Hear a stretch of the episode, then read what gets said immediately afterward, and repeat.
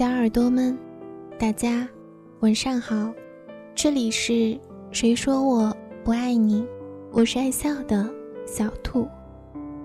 前两天呢，收到一个叫 Smile 永恩的听众，他说希望能做一期关于高三的励志一下。小兔这两天呢，找了好几篇励志的文章，看了又看，读了又读，终于选了一篇。满意的文章，一米远的天堂，送给 Smile 永恩，也送给正在奋斗的高三学子们。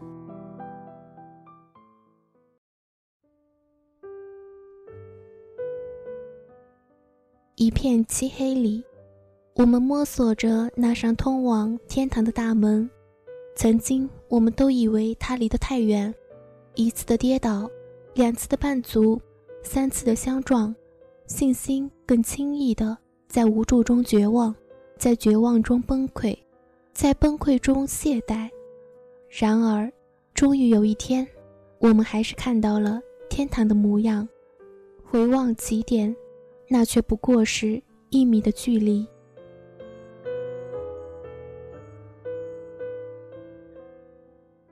二零零二年七月，提早迈上高三的坎道。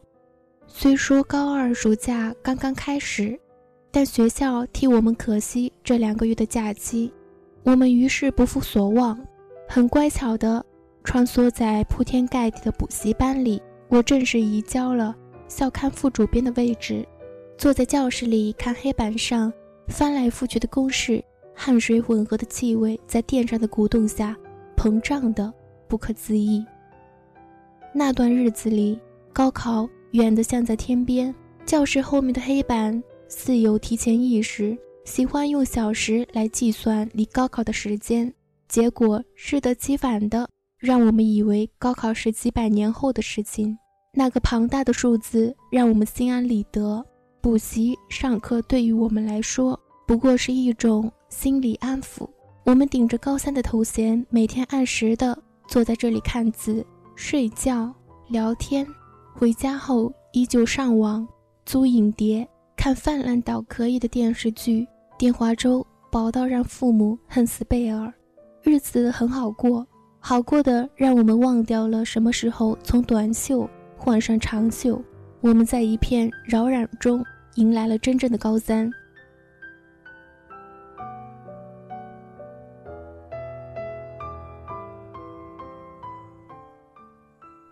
二零零二年九月正式开学，教室似乎像是有自傲的情节。每年我们升一级，他便要跟着往上攀一层。学校似乎希望我们在拾级而上的同时认识到自己的身份，但收效甚微。开学的时候，大家唯一抱怨的，就是每天爬楼梯到脚软，一边做着腿部运动。一边不是增加心里的沉重感，而是咒天咒地。于是，懒人有懒法，除却地震失火，我们绝不轻易下楼。然而，也有兴奋的是，作为学校的大哥大姐一级的人物，我们有了不穿校服的特权。一时间，教室里便多姿多彩，和同学们聊天的话题里也多了明天穿什么衣服的预谋。上半学期无疑是轻松的，原本让我们头疼苦恼的地理、生物，通通消失殆尽。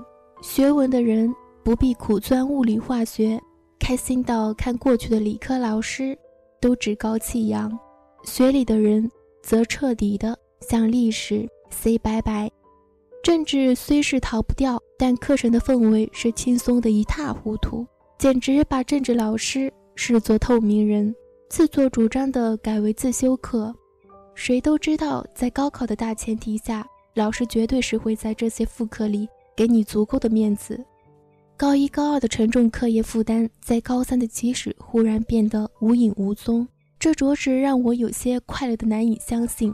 虽然我依旧是说服着自己，自觉地做课外的习题，提前背诵古文和政治观点，然而心里则全然不在上面。每晚在书桌前庸碌地坐足四五个小时，然后用十一点才上床睡觉，这个还听起来不错的作息时间来自欺欺人。我到现在仍然想不起是从什么时候开始氛围紧张的，他是早有预谋的，却是一声不响的入侵。作业多了，练习多了，测验多了，我们总觉得怎么好像不久才考过试，老师又拿着一摞卷子，气定神闲地踱进教室。厚厚的辅导书发起来像是免费的，我们每收到一本就要感慨一番，发誓说这本书是永远做不完的，然后嬉笑着在枫叶上签下自己的大名，说要带着他们去冲刺高考。然而我们绝没有想到，他们只是一个开头，并且寿命那么短，很快就被我们解决掉了，然后推到一旁用来积灰。我走完了我的高三上半学期，期末考试成绩在我半年的荒废中居然还不离谱。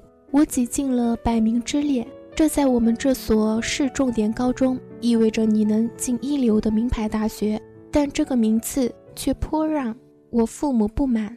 他们想不明白，高一高二时我尚能捧个年级第四回来，常常转悠的位置是在二三十名。怎么到了高三，应该是发力的时候，却退步成这个样子？我的解释是大家都发力了呀，而我的利益太小，拼不过。其实，我心里还是蛮欣慰的，因为我知道我并未在上半学期全心的来拼搏，因此我有足够的理由来坚定自己的信心。过年的时候，有高一高二的小学妹打来电话，问我高三苦不苦啊？我在电话这头咬着一串冰糖葫芦，含含糊糊的答：“还好啦，依然活着，并且四肢健全。”他们在那头笑得不可抑制，而我在这头乐观至极。我无比坚定地相信着自己的未来。假期还没结束，但我们依旧提前坐进了教室。身处高三，我们能理解老师和学校的良苦用心。很明显的。大家都不似暑假补课时那般散漫，不仅听话的按时来，在课堂上也极少再看见有人趴在桌子上与周公约会了。班主任赞我们越来越有高三学子的样子。当然了，我们还有不到四个月，现在的我们已经或多或少的观察到了时间的无情，谁都不想把自己的未来当做赌注。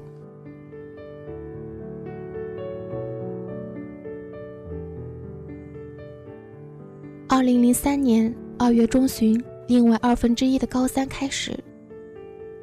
开学的前一天，我把我的座右铭写在 N 次帖上，粘得到处都是。天将降大任于斯人也，必先苦其心志，劳其筋骨，饿其体肤。我始终都相信，只要现在努力一点，哪怕是苦到涩嘴，然而只要忍受下来，那么未来便是灿烂一片。这个想法不仅我有，相信每个高三学子都是这么坚持的。我们都很清楚，在今天这样一个社会中，进入一所名牌大学意味着什么，而落榜又意味着什么。我们肩上所背负的已经不是我们自己的命运了，更多的是来自整个家庭。这个道理我从小就被灌输着，所以我知道我必须要努力。老师们普遍认为，唯有考试。才能真正体现我们现有的学习水平。于是考得越来越多，考得越来越难。我在接连几次数学考试中未破九十分大关，开始惊觉自己噩梦的开始。面对着满是红叉的试卷，我几乎绝望到不想再看见数字了。班主任安慰说：“没关系的，这几次考试都比较难，有很多人不及格。”可我关注的不是有多少人拿低分。我看见的是，依然有出色的同学考出一百二十三十分的佳绩，这种比较更让我惊慌失措。我不敢想象，我拿着一门未破及格线的数学成绩，怎么敲开我的理想大门。午夜梦回的时候，我反复地问自己：几个月前还自信满满的那个我到哪里去了？我想，我大概把它弄丢了。在那段日子里，我疯狂的到处托人找数学家教，一个人倒两次车去上课，然后在黑漆漆的夜里独自走过没有路灯的长长街道。我很难启齿告诉朋友说我在上数学家教，他们会大惊小怪的咋呼：“你还不数学？那我们怎么办？”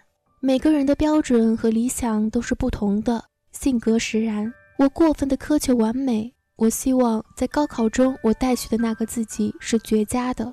我恐慌着一次纰漏就能让我彻底的跌入深渊。第一次模拟考，我是以一种。颓丧状态迎来的结果自然是不好的。按区里的排名，我只可能进华镇。这个预言让我无比失望。我并非苛求自己一定要进名牌大学，只是从小到大，复旦在我的心里一直占据着一个很重要的位置。那是我的一个梦，一个理想，一个追求。某天，当我发现这个梦、这个理想、这个追求。我没有把握去抓紧它，他似乎离我越来越远。那种心痛是生命中无法承受之重。几个月里，我忙着和数学套近乎，每天无论当天有多少作业，完成后有多晚，我都严格的要求自己必须做掉多少页数学练习卷。中国有句古话：“勤能补拙”，我坚信这点，所以我把计划表压在桌下。若是哪天犯了懒，没有完成，就用猩红的颜色在纸上记上叉。这个方法很管用，因为隔天我再次桌前写作业时，那些叉便非常瞩目地刺着我的眼，使我又想起我不及格时的那种心痛，便不敢再违约。我还把几次惨到不行的数学卷子贴满了整个房间，那些令人汗颜的分数能够很起作用。的激励着我，但每次我父母进来的时候，就浑身的不自在。他们说：“人家都是在墙上贴奖状，你倒好，把这么难看的考卷张扬开来。”我说：“现在不难看的话，以后就永远不会好看了。”不晓得是这几个月的集训有了功效，还是老师为了给我们面子而出题简单起来。反正，在以后的考试中，分数慢慢的漂亮了。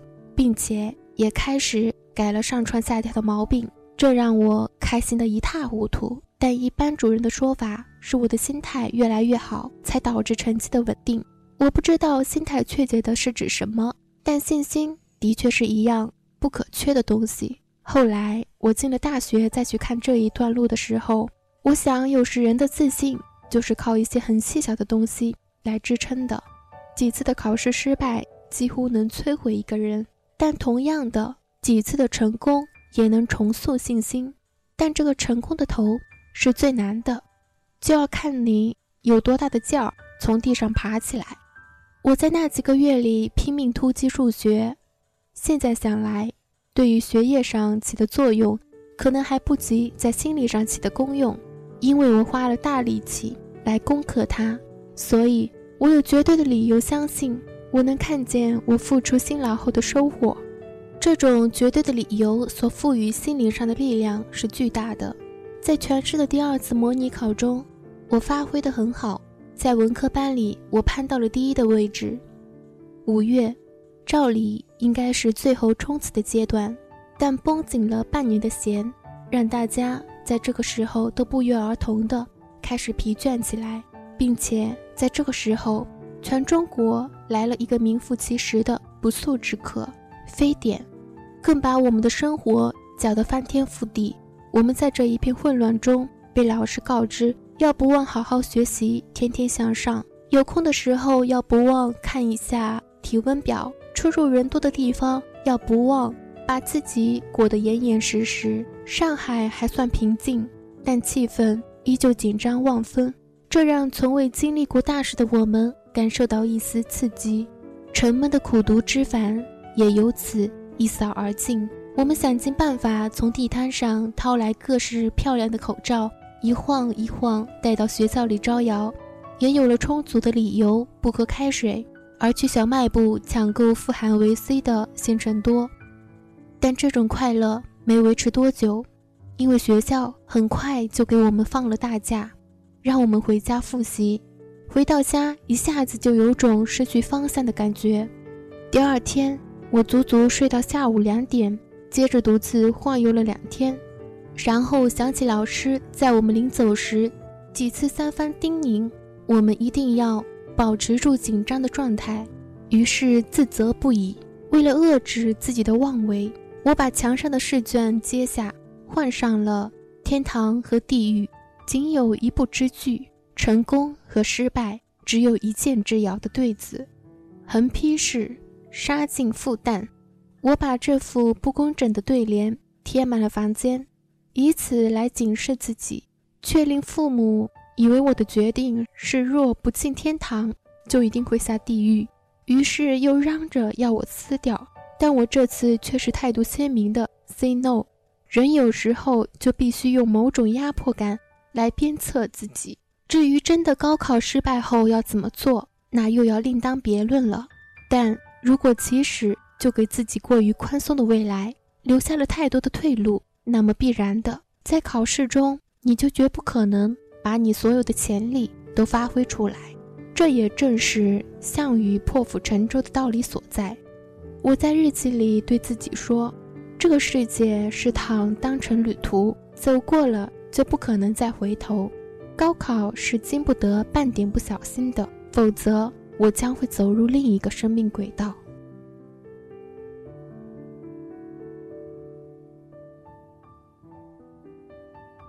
二零零三年六月七日，高考正式开始。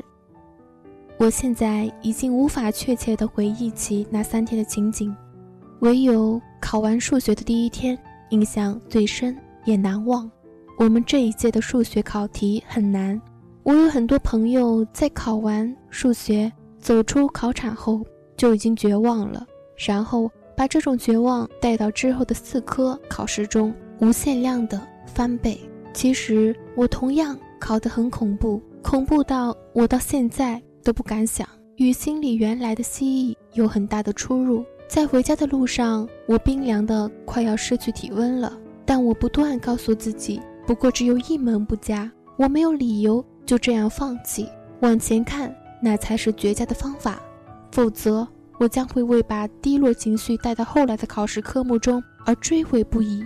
后来成绩出来再看时，我的数学的确如设想的那般不堪，但其他五门却都很正常，并且还有几门是超常发挥，于是总分并不显得很难看。也由此在之后接到了我梦寐以求的。录取通知书。今天，当我坐在电脑前，看见自己过往的一年在手指的敲击下重新出现在屏幕上，那种感觉很复杂。高考的确会让人长大，有很多心灵感悟是永远无法用文字来表达的。只有真正走过了这段路，才能体会到各种滋味。我们那一年中常常哀天怨地，然而。现在我们重新回味那段日子，却略有谢意。我们在这一年中尝遍了酸甜苦辣，哭过，也笑过。在那番磨练中，我们成熟了。再次回首往昔，那真的不过就是一米远的天堂，走过了就可以拥抱天地。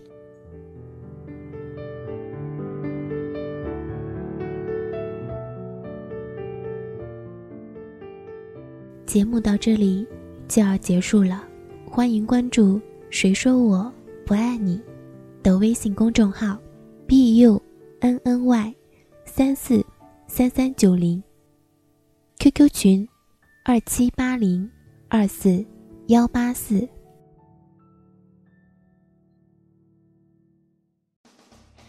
感谢每个来到这里的你，希望这能带给你温暖。大家晚安。